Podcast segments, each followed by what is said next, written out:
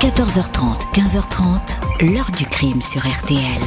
Jean-Alphonse Richard. Attentat mortel à la voiture piégée en Sicile. Giovanni Falcone est l'un des principaux responsables de la lutte contre la mafia en Italie, a été tué cet après-midi sur une autoroute près de Palerme, sur la côte nord-ouest de la Sicile. Trois de ses gardes du corps ont également été tués dans l'explosion, une explosion qui a projeté sa voiture blindée hors de la chaussée.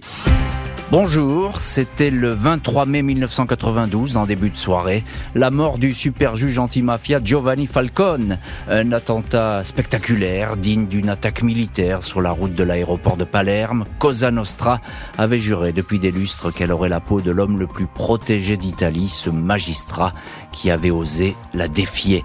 Plus de 30 ans après, cette date reste comme une tache indélébile dans l'histoire de la Sicile, sur l'île tout le monde se souvient de cette scène de crime qui ressemble à une scène de guerre. Aujourd'hui, je vais vous raconter l'incroyable enquête qui a suivi la mort du plus célèbre des juges italiens. Comment la police, les experts se sont livrés à un travail de fourmi pour identifier le commando, trouver dans les gravats ces indices infimes qui permettront de remonter jusqu'au commanditaire, de les arrêter et de les juger. Une enquête au cœur de la mafia, de la pieuvre comme on la surnomme parfois, même si la mort de Giovanni Falcone n'a pas livré tous ses secrets, qui a vraiment tué le juge? Qui avait vraiment intérêt à le voir disparaître? Savait-on qu'il allait au devant de la mort Question posée aujourd'hui à nos invités. 14h30, 15h30. L'heure du crime sur RTL. Au programme aujourd'hui de l'heure du crime, il y a plus de 30 ans, mai 92, le piège mortel tendu au plus célèbre des juges antimafia, Giovanni Falcone. Une terrifiante opération calculée dans le moindre détail par Cosa Nostra. Samedi 23 mai 1992, il est très exactement 17h, 56 minutes et 48 secondes quand l'Institut national italien de géophysique enregistre le signal d'une puissante onde de choc entre l'aéroport de Punta Raisi et la ville de Palerme. L'épicentre de ce mini-séisme se situe sur l'autoroute A29, juste avant la bretelle de sortie pour la petite commune de Capacci. Pas un tremblement de terre, mais un attentat. Trois voitures, des Fiat Chroma blindées, une marron, une blanche, une bleue, roulaient en convoi à vive allure quand l'autoroute s'est soudain soulevée sur leur passage. Un fracas infernal, un déluge de béton, de rochers et de morceaux de bitume, projeté à 40 mètres de hauteur. Le cratère de poussière s'étend sur une centaine de mètres. La voiture de tête, la Chroma marron, a été catapultée à 110 mètres hors de l'autoroute. Elle a atterri dans un champ d'oliviers. Les trois occupants, trois policiers rattachés au tribunal de Palerme sont morts. Le véhicule qui ferme le convoi de couleur bleue est un amas de tôle. Les trois occupants sont couverts de sang mais vivants. Des miraculés. Ces policiers s'extraient en titubant de l'habitacle, armes à la main. Ils craignent que des tireurs soient embusqués. Ils se dirigent vers la voiture qui les précédait, la chroma blanche, écrasée contre le béton. Le blindage n'a pas résisté. Le juge Giovanni Falcone avait insisté pour prendre le volant. Il a été projeté à travers le pare-brise, tout comme son épouse, la magistrate Francesca Morvillo, installé à la place passager. Le chauffeur habituel qui avait dû prendre euh, place à l'arrière est blessé. Giovanni Falcone, 53 ans, décède une heure plus tard à l'hôpital de Palerme. Francesca Morvillo, 46 ans, meurt dans la soirée. Aucun doute possible sur les auteurs de l'attentat de Capacci. Seule la mafia a pu frapper de cette façon. À l'annonce de la nouvelle, des cris de joie se sont d'ailleurs fait entendre derrière les murs de la prison d'Ucciardone, à Palerme, prison où les mafieux ont l'habitude de séjourner. Depuis une bonne dizaine d'années, le juge Giovanni Falcone est la bête noire de l'organisation, devenu au fil du temps le plus redoutable des juges anti-mafia, décidant depuis son bureau, tout au bout d'un couloir étroit du palais de justice de Palerme, derrière une porte porte capitonnée de cuir, la meilleure des stratégies pour anéantir la pieuvre. En juillet 84, c'est lui qui mène l'interrogatoire du premier des repentis Tommaso Buscetta. Ce dernier livre la cartographie intime de l'organisation. Mais avant sa confession, il a averti Falcone. Monsieur le juge, je dois vous prévenir, après cet interrogatoire, vous deviendrez peut-être célèbre, mais votre vie sera marquée. Ils chercheront à vous détruire physiquement, professionnellement. Votre tour viendra. Avez-vous toujours envie de m'interroger? Réponse du juge. Plus que jamais. Des révélations qui vont entraîner le premier maxi-procès de la mafia, 475 accusés dans les cages d'une salle bunker, 360 condamnations. L'un des accusés, le parrain des parrains, le plus redoutable, Salvatore Rina, Totorina a été lui condamné en son absence. Il est en fuite. Dans la clandestinité, il a juré qu'il aurait la peau de Falcone.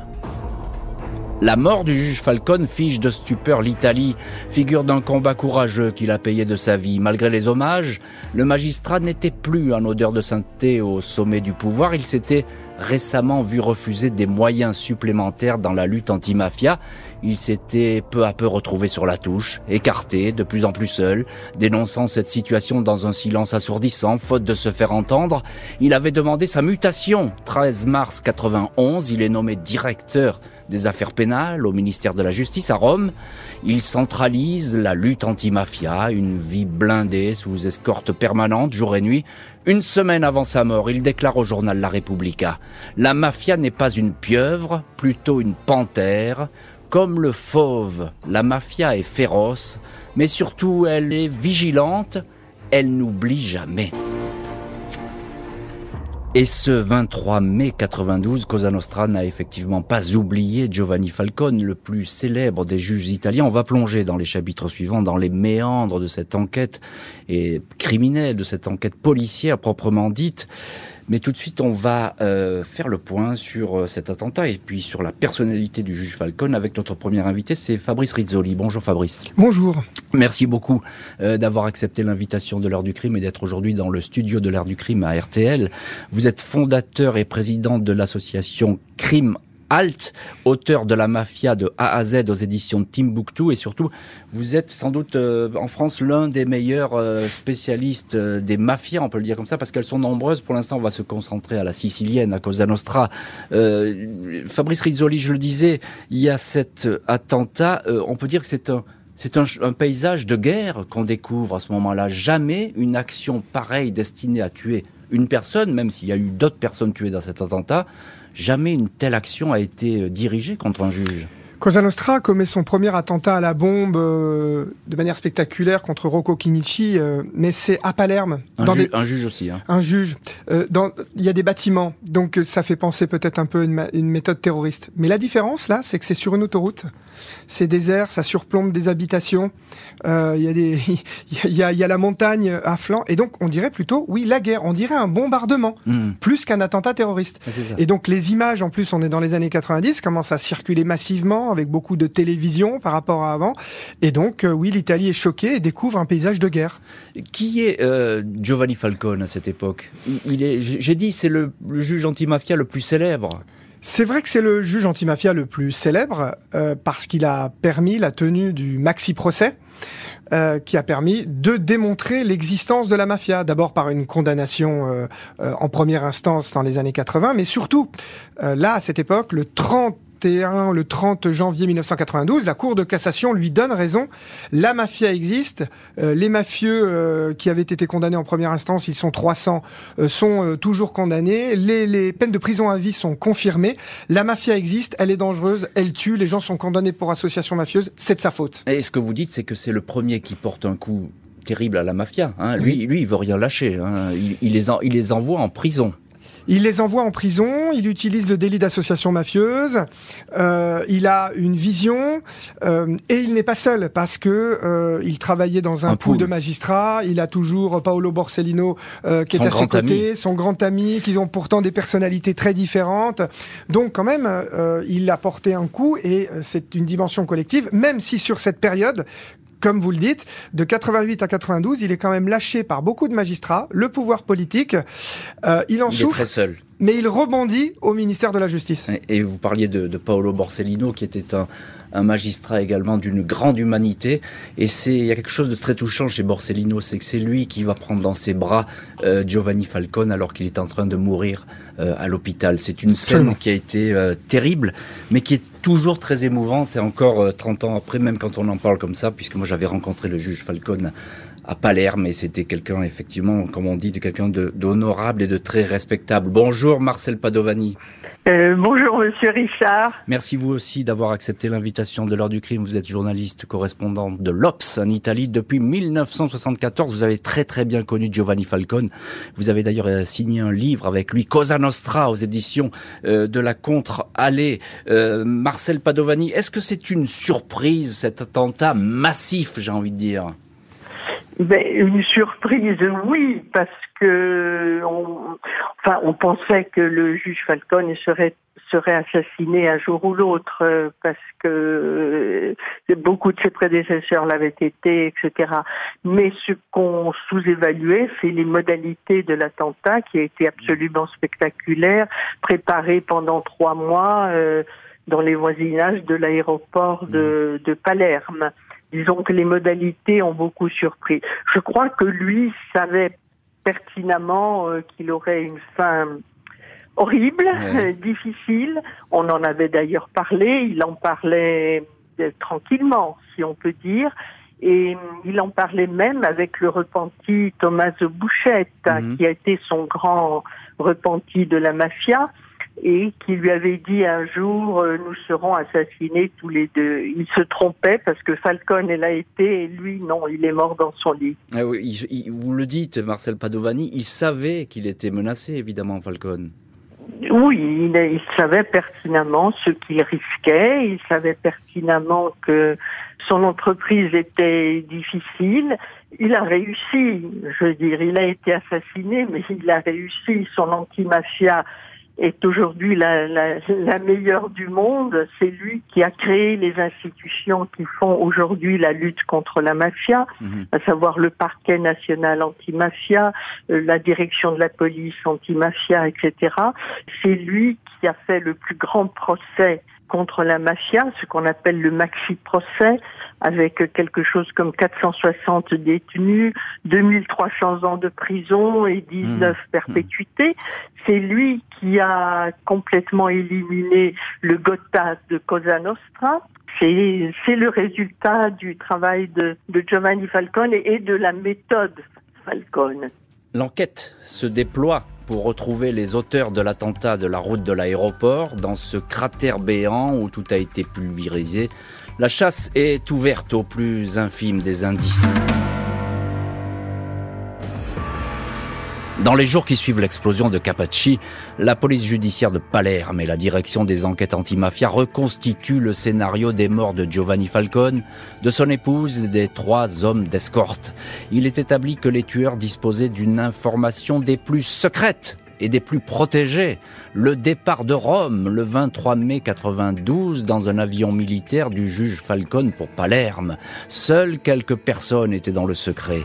Le traçage de 320 conversations téléphoniques à l'heure où le juge a atterri à Palerme à 17h40 démontre que des guetteurs ont signalé l'arrivée du convoi officiel. Ces mêmes guetteurs embusqués à l'entrée de l'autoroute ont prévenu du passage des trois voitures. Le patron de la police de Palerme, le commissaire Tomasello Gabriel, Explique que l'attentat été télécommandé à distance, une impulsion électrique actionnant un détonateur.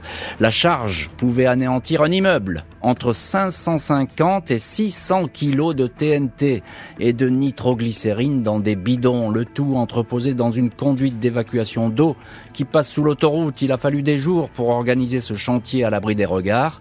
Entre les guetteurs, les fournisseurs de l'explosif, les transporteurs, les artificiers, l'opération aurait mobilisé plus d'une vingtaine de personnes. Les policiers savent que la colline de Capacci n'a pas été choisie au hasard. Ce promontoire planté d'oliviers au pied d'une barre rocheuse constitue un observatoire idéal. La vue plongeante sur l'autoroute A29 permet, avec des jumelles, de suivre le flux de la circulation. Le convoi des trois Fiat Chroma blindés était facile à repérer. La colline est ratissée, à la recherche de restes de repas ou de bouteilles abandonnées. Au pied d'un muret, en surplomb de l'autoroute, les enquêteurs découvrent un coin probablement fréquenté par ceux qui ont participé au chantier. Une pierre permet de s'asseoir. Deux cheveux sont prélevés, ainsi que 14 mégots de cigarettes des marques Mérite Murati et MS. 29 autres mégots de marque Mérite sont ramassés un peu plus loin. C'est la première fois en Italie que les investigations s'appuient sur une nouvelle technique criminelle, l'ADN.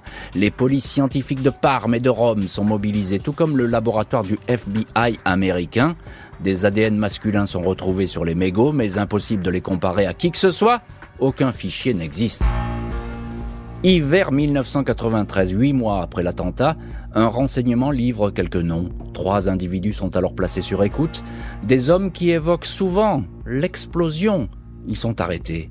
Les ADN de Santino Di Matteo et Gioacchino La Barbera matchent avec les traces retrouvées sur les mégots. Ces hommes, au service du clan Corleone, dirigé par Salvatore Rina, acceptent de collaborer. Ils obtiennent le statut de repenti. Santino Di Matteo va le payer cher. Huit mois plus tard, son fils de 12 ans est enlevé par de faux policiers, retenu en otage pendant 779 jours afin que son père revienne sur ses déclarations sans succès. L'enfant sera étranglé, son corps jeté dans un bain d'acide. Les confidences des repentis mènent à celui qui a déclenché l'explosion, l'artificier Giovanni Brusca, en fuite depuis des années, un très proche du boss, Totorina. L'artificier a testé l'explosif un mois avant l'attentat. Il a utilisé un boîtier d'avion télécommandé pour déclencher le tir et un vieux frigo peint en rouge pour lui indiquer où étaient enfouis les explosifs. Les 13 bidons de TNT avaient été installés dans la soirée du 8 mai, acheminés un à un sur un skateboard dans la canalisation. Une organisation militaire, on l'a déjà dit, avec ces deux hommes, Totorina et Giovanni Brusca, l'un de ses meilleurs lieutenants, deux hommes que évidemment la police recherche, on va voir dans les chapitres suivants, s'ils vont devoir rendre des comptes à la justice ou pas. Euh, Fabrice Rizzoli, il y a quelque chose de troublant dans cette affaire, mais vous connaissez parfaitement la mafia, vous connaissez ses usages et vous connaissez très bien la Sicile. Je comprends pas comment on n'a pas pu repérer des gens qui étaient là, dans un coin de l'autoroute, en train de regarder des voitures. Comment un tel chantier a-t-il pu être organisé pendant des jours et des jours, à l'abri des regards? Personne n'a parlé. Alors je sais bien, l'Omerta, personne ne parle en Sicile, mais quand même. Oui, ça s'appelle plutôt le contrôle du territoire, c'est-à-dire que les euh, mafieux sont capables de commettre des activités criminelles grâce à la logistique, grâce à parce qu'ils sont collectifs, un savoir-faire, et parce qu'effectivement, à l'époque, la population ne parle pas ou ne s'intéresse pas. Après, on n'est pas dans une zone très très habitée non plus, mais quand même. Euh, et puis euh, il y a cette, effectivement cette idée aussi que au moment de l'attentat, les mafieux sont au courant. Hmm. Donc effectivement, comment sont-ils au courant. Euh, du départ de Rome, c'est ça? Il y, a, parce qu'il y, a cette information, parce que là, on est au cœur du pouvoir à Rome, on n'est pas à Palerme. Le juge s'en va, il va prendre un avion. C'est un avion militaire. Il ne voyage pas sur un avion de ligne à l'Italia les mafieux réussissent à avoir ce renseignement? Alors, il y a suffisamment d'informations pour montrer que parfois il y a des complots, mais là, sur Rome, je n'ai pas d'informations. Euh, ce que je sais, c'est qu'il était d'usage que Giovanni Falcone rentre de temps en temps le week-end à Palerme. Donc ça se savait. Et, en avion. Euh, en revanche, ce qui est certain, c'est que les mafieux surveillaient les voitures des policiers chargés de sa protection à Palerme. Donc, lorsqu'elles partent, lorsque les Fiat Chroma partent du domicile du juge Falcone ou de l'endroit où parfois elles sont stationnées, il y a des mafieux en permanence encore une fois, contrôle du territoire, qui savent que les Fiat partent, donc hmm. qu'elles partent à l'aéroport, ils les suivent et ils savent que Giovanni Falcone arrive. Euh, Marcel Padovani, notre deuxième invité, journaliste et spécialiste de la mafia, vous avez très bien connu euh, le juge Falcone. J'ai cité en nom celui de Totorina, euh, le parrain des parrains. Il est sans doute le boss le plus puissant du moment, on peut le dire comme ça? Alors cet homme euh, est assez bizarre. C'est un, c'est un paysan de la province de, de Palerme, mhm. Corleone, et euh, qui était en rivalité avec la Cosa Nostra de, de Palerme.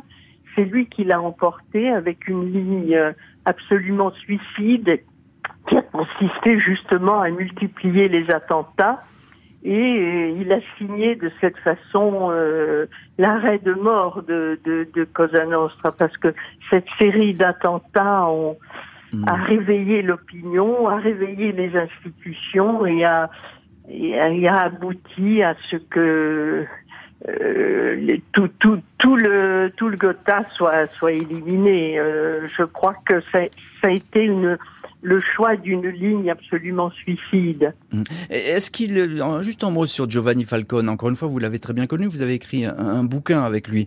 Est-ce qu'il il avait, est-ce qu'il vivait dans la peur, Falcone? Non, euh, Giovanni Falcone n'avait absolument pas peur. Il avait complètement éliminé ce type de d'appréhension et il travaillait pour l'État. Il était un serviteur de l'État et il pensait que ce qu'il était en train de faire était extrêmement important. Euh, il disait tranquillement, j'ai éliminé la peur, je n'ai pas le temps.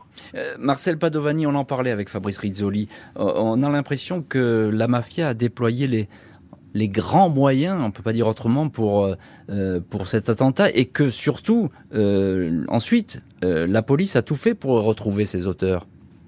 Oui, pour retrouver les coupables de, de l'attentat de Capace qui a coûté la vie à Giovanni Falcone, les grands moyens ont été utilisés et le Gotha de Cosa Nostra a payé si vous pensez que depuis 1993, au moment où le grand parrain de la mafia a été arrêté, euh, Cosa Nostra n'a pas été capable de choisir un successeur. Hmm. Donc, euh, si vous voulez, l'élimination euh, de Cosa Nostra par la répression est un grand succès de, Giovanni Falcone.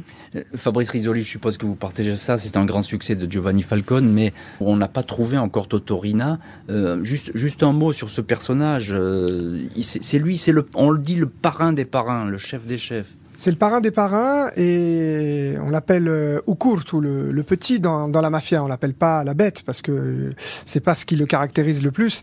Euh, je crois qu'il a une intelligence tactique euh, exceptionnelle. Euh, ce qu'il a fait pour prendre le contrôle de Cosa Nostra, c'est qu'il a placé partout des espions et des alliés dans les autres familles de la province de Palerme. Et donc, il a rompu avec quelque chose qui est territorial dans la mafia sicilienne, où on doit respecter chaque territoire et chaque famille. Il avait des alliés partout. Et quand il a voulu prendre le pouvoir par la violence, il a eu des alliés partout et les autres n'ont pas pu répondre. En fuite depuis 23 ans, le boss de Cosa Nostra, Totorina, ne va plus rester très longtemps en cavale après la mort du juge, une exécution qu'il a lui-même commandée.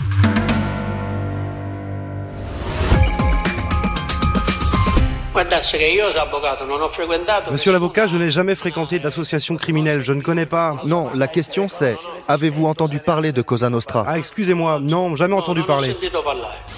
Heure du crime, consacrée aujourd'hui à la mort du juge antimafia Giovanni Falcone, il y a plus de 30 ans, en mai 92, à Palerme. Le commanditaire n'est autre que le plus puissant parrain de Cosa Nostra. Huit mois après l'attentat, il est arrêté. Vendredi 15 janvier 1993, 8h28 du matin, centre de Palerme, une équipe de carabiniers attachés aux opérations spéciales intercepte une camionnette avec deux hommes à bord. Le chauffeur est le dénommé Salvatore Biondino, un homme de main lié à la mafia. Le passager, lunettes de vue, portant un costume marron élimé, souriant et poli, ne décline pas tout de suite son identité. Il indique être un simple comptable et ne pas comprendre ce qu'on lui veut. Il s'agit de Salvatore Rina, Totorina, surnommé Il Corto, le Courteau à cause de sa petite taille en mètre 58, ou encore la Belva, le Fauve, en raison de sa cruauté. Cela faisait 23 ans, 16 mois et 8 jours qu'il était officiellement en fuite, recherché pour une interminable série de meurtres, plus d'une centaine. Fait plus que surprenant, Totorina se cachait à peine. Il avait pignon sur rue à Palerme. 18 jours après l'arrestation, la police perquisitionne son appartement au numéro 54 de la rue Bernini. Tout a été nettoyé à la javel, l'aspirateur a été passé, quelques murs repeints et le coffre vidé. En prison, Totorina continue à raconter qu'il ne savait pas qu'on le recherchait. La colline de Capaci, il n'y a jamais mis les pieds. 20 mai 96, trois ans après Totorina, Giovanni Brusca, l'artificier, est arrêté. Lui va collaborer avec les autorités. C'est un nouveau repenti. J'ai tué Giovanni Falcone, mais ce n'était pas la première fois. J'avais déjà utilisé la voiture piégée pour tuer le juge Rocco Kiniki et les hommes de son escorte. Je suis responsable de la séquestration et de la mort du petit Giuseppe Di Matteo. J'ai commis et ordonné personnellement plus de 150 crimes. Encore aujourd'hui, je n'arrive pas à me rappeler un par un de tous les noms de ceux que j'ai tués, déclare sans trembler Brusca devant les enquêteurs et les juges. Et voilà des confessions qui donnent le tournis, en tout cas celle des, repentis. Euh, Fabrice Rizzoli, spécialiste des mafias, je rappelle votre, votre ouvrage, auteur de la mafia de A à Z, qui était paru aux éditions Timbuktu. Euh, il y a quelque chose de surprenant dans cette histoire, dans cette arrestation du parrain des parrains, c'est que finalement il ne se cache pas. C'est à la sicilienne, ça, c'est-à-dire que il a quasiment pignon sur rue. Euh, cela fait des années qu'on le recherche. Il est l'ennemi juré de Falcone, mais on ne le trouve pas. C'est sûr que pendant sa cavale, euh, il s'est marié, il est allé aussi une fois à Venise et il habite une villa relativement cossu euh, à Palerme et que euh, il vit avec ses enfants euh, depuis un certain nombre d'années. Donc, ça laisse penser qu'il y a des complicités pour pouvoir protéger le numéro un de Cosa Nostra, ça c'est évident. Et puis, vous avez rappelé aussi que plus grave peut-être, c'est que après son arrestation, euh, il y a des décisions euh, pour le moins contestables, graves, qui sont prises à l'époque par les carabiniers, qui consistent d'abord à ne pas faire de perquisition.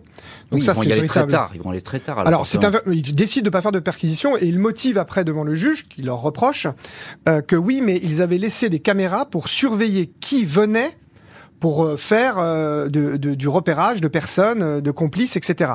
Sauf qu'on apprendra plus tard qu'ils avaient aussi éteint les caméras. Donc là, je, peux, je pense que l'arrestation de Totorina est avant tout un scandale d'État et que derrière, on peut parler euh, d'une vision pour que on n'ait pas les preuves qu'il y avait dans cet appartement, dans le coffre, et qu'on puisse effectivement euh, tout repeindre et qu'on puisse pas de traces. Et qu'on puisse pas relier Totorina à l'attentat de Capacci. Hein. C'était, qu'on ne puisse pas le relier à l'attentat de Capacci et à des personnes qui avaient intérêt eux, elles aussi, pardon, à tuer le juge, car Totorina voulait la mort de Falcone, c'est sûr, mais il n'était pas le seul à vouloir sa mort. C'est-à-dire, au niveau politique euh Très clairement, euh, lorsqu'on regarde ce qui s'est passé après avec les attentats de Florence, Milan et Rome, euh, on a un retour de la stratégie de l'attention. à un moment de l'Italie en transition, plus de communisme qui effraie avec tous les moyens qu'il fallait mettre en place la démocratie chrétienne, l'opération main propre qui euh, balaye la classe politique, en particulier la démocratie chrétienne, mais pas que. Donc il y a un vide de pouvoir. Et donc là, il y a vraiment des personnes qui ont un intérêt à ce qu'il y ait une nouvelle équipe qui arrive au pouvoir.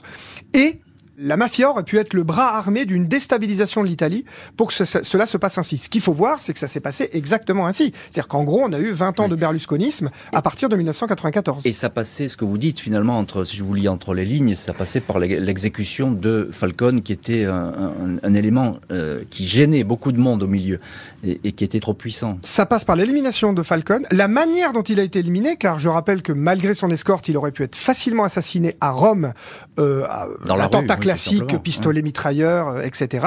Donc le fait de faire vouloir faire un attentat à la bombe, c'est une question qui est de, de, terrorisme pour parler aux citoyens italiens. Et enfin, je rappelle qu'il y a eu une accélération pour euh, assassiner Borsellino 53 jours après. Après Falcone, oui. Après Falcone, et que ça, c'est certainement une commande politique. Euh, encore un mot. Euh, quand il est en prison, Totorina, on dit qu'il va, qu'il continue à contrôler l'organisation. C'est vrai ou pas?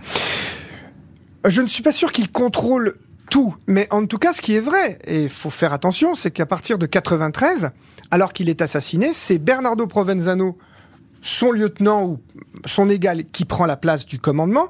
Et lui, on le dit, plus stratège, plus dans l'immersion. calme, ouais. Sauf que les attentats continuent. bien sûr. Simplement, après les attentats de 93, il n'y en a plus du tout et la mafia choisit une stratégie de l'immersion qui me fait penser que Totorina ne commandait pas tant que ça dans sa cellule, même s'il a montré quelques anecdotes intéressantes.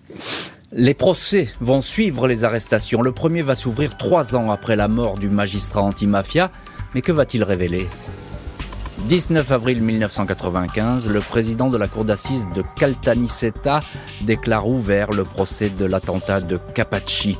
41 accusés protégés derrière des cages et 680 témoins convoqués. Un seul homme retient pourtant l'attention, Totorina, présenté comme le boss tout-puissant de Cosa Nostra. Jamais un parrain ne s'est attaqué aussi frontalement à l'État italien. On lui attribue la mort de Giovanni Falcone, mais aussi celle de deux autres magistrats antimafia, Rocco Chinici et Paolo Borsellino. Face à la cour, Rina, chemise et costume vert pâle, fait figure de vieux monsieur, poli et docile. Il répond à s'énerver aux questions, mais se dérobe sans cesse. Cosa Nostra? Non, je ne connais pas, va-t-il répéter pendant des semaines et des semaines. Même si Totorina ne dit rien, les repentis parlent pour lui. Arrêté l'année suivante, l'artificier Giovanni Brusca, physique trapu, cheveux frisés et barbe, est un témoin précieux. Même s'il a fait le job, il raconte n'avoir jamais compris pourquoi Cosa Nostra et Rina avaient décidé de la mort du juge Falcone. Je continue à ne pas comprendre aujourd'hui encore. J'ai été un robot au service du mal parce que je croyais en Salvatore Rina et parce que pour moi, Cosa Nostra était une institution que je respectais. Brusca est condamné à 26 ans de détention, Totorina lui écope de la perpétuité. Au total, au fil de multiples procès qui vont s'échelonner sur 13 ans, le boss sera condamné pour plus de 100 homicides. 25 ans après l'attentat de Capaci, Rina, 87 ans, rend son dernier souffle à la prison hôpital de Parme. Et on retrouve dans cette heure du crime Marcel Padovani, euh, auteur avec Giovanni Falcone du livre Cosa Nostra. Marcel Padovani, on peut dire que c'est un procès spectaculaire, ce procès de Capacci. Le procès des assassins de Giovanni Falcone a été absolument spectaculaire en ce sens que pratiquement tous les inculpés ont décidé de collaborer et de mhm. devenir des repentis. C'est une chose qui ne s'était jamais vue dans, dans l'histoire de la lutte contre la mafia et euh, ça a été euh, un événement euh, vraiment vraiment spectaculaire mhm. avec c'était un très très long un très long procès et très très bien très bien mené et très bien argumenté et ça aboutit, comme je vous disais, ça aboutit à, à l'élimination de, de, ce groupe mhm. dirigeant et, et, et, et, en définitive mhm. la répression a, a tué Cosa Nostra. Alors, euh, je ne sais pas si Cosa Nostra a été tué, ça on va en continuer à en parler, mais euh, cet attentat et puis euh, ces procès, on peut dire que c'est un tournant dans l'histoire du crime organisé italien? Oui, ça a été un tournant. On sait que depuis, la ligne des mafias a été absolument de rejet, de refus de toute forme d'attentat et j'oserais dire même des formes extrêmes de, de violence. Le sang n'a pratiquement plus coulé depuis cette époque-là. Et ça a été euh, le choix mmh. erroné de Totorina et, et la méthode intelligente et incisive de, de Falcone et qui sont à l'origine de ce résultat. Euh, alors, euh, Fabrice Rizzoli, vous aussi, vous êtes euh, spécialiste des mafias et invité aujourd'hui dans le studio de l'heure du crime. ce, procès, Totorina, c'est quand même incroyable d'arriver comme ça à tenir pendant des jours et des mois et de répéter inlassablement que, bah non, il n'est rien et qu'il se demande ce qu'il fait là Oui, il euh, joue le jeu de, nier sans arrêt, mais euh, il va y avoir quand même euh, quelques moments intéressants lorsqu'il va se confronter à des collaborateurs de justice. mais il y a aussi un autre moment, c'est lorsqu'il répond à quelques questions dans sa cage. alors qu'il répond toujours je, je ne sais pas, je ne connais pas Cosa Nostra, etc. À un moment, il va dire nous. Ah. Et là, tout de suite, les journalistes et autres comprennent qu'il fait un lapsus. Il s'est coupé. Nous qui nous, Cosa Nostra, nous, l'organisation criminelle. Hmm. Évidemment, il n'a pas continué euh, de développer avec nous, mais il s'est trahi. Il parle bien au nom d'une organisation criminelle dont il était le chef absolu euh, depuis dix ans. Et d'ailleurs, lorsqu'il était emprisonné, même s'il commandait pas tout, il donnait encore quelques leçons d'omerta. Je me souviens très bien qu'en 2009, je crois, il fait euh, venir des juges pour qu'ils soient interrogés. Donc tout le monde se dit, il va parler. enfin, enfin, les juges arrivent et il ne dit rien. et évidemment, ça sort dans les journaux le lendemain. Totorina ne parle pas. Il ne comprend pas pourquoi on lui amène des juges. Sous-entendu, le message envoyé au peuple de Cosa Nostra, c'est toujours la loi du silence. Et il était un maître en matière de communication en plus d'être un stratège, comme on l'a déjà dit. Alors c'est étonnant parce qu'effectivement là on prend l'ampleur du, du boss et du, et du parrain, si je puis dire, hein, carrément un, parrain presque de cinéma. Euh, un, petit mot encore, euh, Fabrice Rizzoli, la sœur de Giovanni Falcone va dire à, l'issue de ce procès, hein, maintenant il faut aller, c'est très bien ce procès, mais il faut aller plus loin. Euh, sous-entendu, il faut aller jusqu'au niveau politique. Oui, elle n'a pas tort parce que j'ai toujours soutenu que qu'il fallait prendre en compte les dimensions internes d'une organisation criminelle. Donc Rina veut tuer Falcon parce que Falcon, c'est le maxi procès et que Rina n'a pas réussi à l'empêcher. Je pense même que Rina est content de faire sauter à la bombe le juge parce que la terre va trembler, la terre va trembler jusque dans la prison de Luciardone. Et donc les mafieux qui sont emprisonnés à cause de Falcon ont senti la décharge tellurique sur leurs pieds et après, quand ils vont entendre que c'était Falcon qui est mort, ils vont euh, sabrer le champagne. Mm. Le problème, c'est que D'autres spécialistes m'ont expliqué, par exemple Attilio Bolzoni, le journaliste, il m'a dit Fabrice, j'ai assisté à la reconstitution et toute cette ingénierie militaire, ce n'est pas possible, ce n'est pas Cosa Nostra seul qui a pu la mettre en place. Et on va voir qui pourrait la mettre en place dans le prochain chapitre de l'heure du crime. Une enquête, des procès, l'arrestation d'un parrain tout-puissant, l'attentat contre le plus célèbre des juges anti-mafia aurait-il changé le cours de l'histoire? 1er juin 2021, l'annonce de la libération anticipée de Giovanni Brusca, l'homme qui avait déclenché la charge explosive destinée à tuer le juge Falcone, suscite une vague de protestations. Giuseppe Costanza, le fidèle chauffeur du magistrat miraculé dans l'attentat, évoque une offense faite aux personnes qui sont mortes dans le massacre. Ni Falcon, ni sa sœur, ni sa femme, ni les garçons de l'escorte ne pourront jamais revenir à la vie. Cette libération est inacceptable. On aurait dû jeter les clés de la prison, dit-il. Mais rien n'y fait. L'artificier, surnommé Los Cana Christiani, le massacreur, est libéré pour bonne conduite après 25 ans passés derrière les barreaux de la prison romaine de Rebibia, bénéficiant de son statut de repenti et collaborateur de justice. Une stèle posée en bordure d'autoroute juste avant l'embranchement pour les oliveraies de Capacci rappelle aujourd'hui la fin tragique de celui qui avait osé défier la mafia qui a défié la mafia et qui est mort euh, dans cette explosion terrifiante de Capacci. Euh, Fabrice Rizzoli, vous nous avez mis la puce à l'oreille juste avant euh, ce, chapitre. Vous nous avez dit que finalement l'organisation telle qu'on la voyait militaire de cet attentat, la mafia toute seule n'a pas pu le réaliser. Qu'est-ce que vous voulez dire par là? C'est ce que certains experts disent. Encore une fois, Falcone aurait pu être, être, assassiné à Rome et c'était le plan de Rina. Il avait envoyé ses soldats Graviano et Matteo Messina Denaro, le, grand mafieux encore en, fuite aujourd'hui. Il les avait envoyés en Rome pour tuer euh, Falcon. Et il les rappelle. Euh, la, chose se fera euh, donc à Palerme et se fera par voie d'attentat. Si on rajoute au fait que euh, les gendarmes ont vraiment tout fait pour qu'il n'y ait pas de perquisition et pour limiter la découverte de complices, si on additionne sur le fait qu'il y a eu d'autres attentats après, notamment en Italie pour la première fois dans l'histoire de la mafia sicilienne, vers des euh, établissements culturels euh, avec des innocents entre guillemets, c'est-à-dire pas des ennemis de hmm. Cosa Nostra, ces procès qui ont lieu qui démontrent que l'entourage de Berlusconi discute avec la mafia époque, dont Marcello Dell'Utri, le bras droit de Silvio Berlusconi, montre qu'il y a très certainement eu un plan général de terrorisme à un moment de l'histoire d'Italie. Et l'attentat de Falcone est le premier acte, même si encore une fois, Rina voulait tuer Falcone sans problème. Alors là, c'est, je vous laisse cet éclairage. Hein. Je ne suis pas assez spécialiste, mais je vous écoute et effectivement, c'est, passionnant euh, ces liens qui peuvent exister et depuis toujours sans doute entre la mafia et le pouvoir politique. Marcel Padovani, est-ce que Giovanni Falcone est mort pour rien? Non, le juge Falcone n'est pas mort pour rien. C'est vraiment, c'est un héros national et c'est quelqu'un qui a laissé un vrai testament euh, méthodique à, à, la magistrature italienne qui, tend à l'appliquer vraiment très bien. Hum. Vous qui l'avez très bien connu, le, juge Falcone, quel souvenir vous, vous gardez de lui?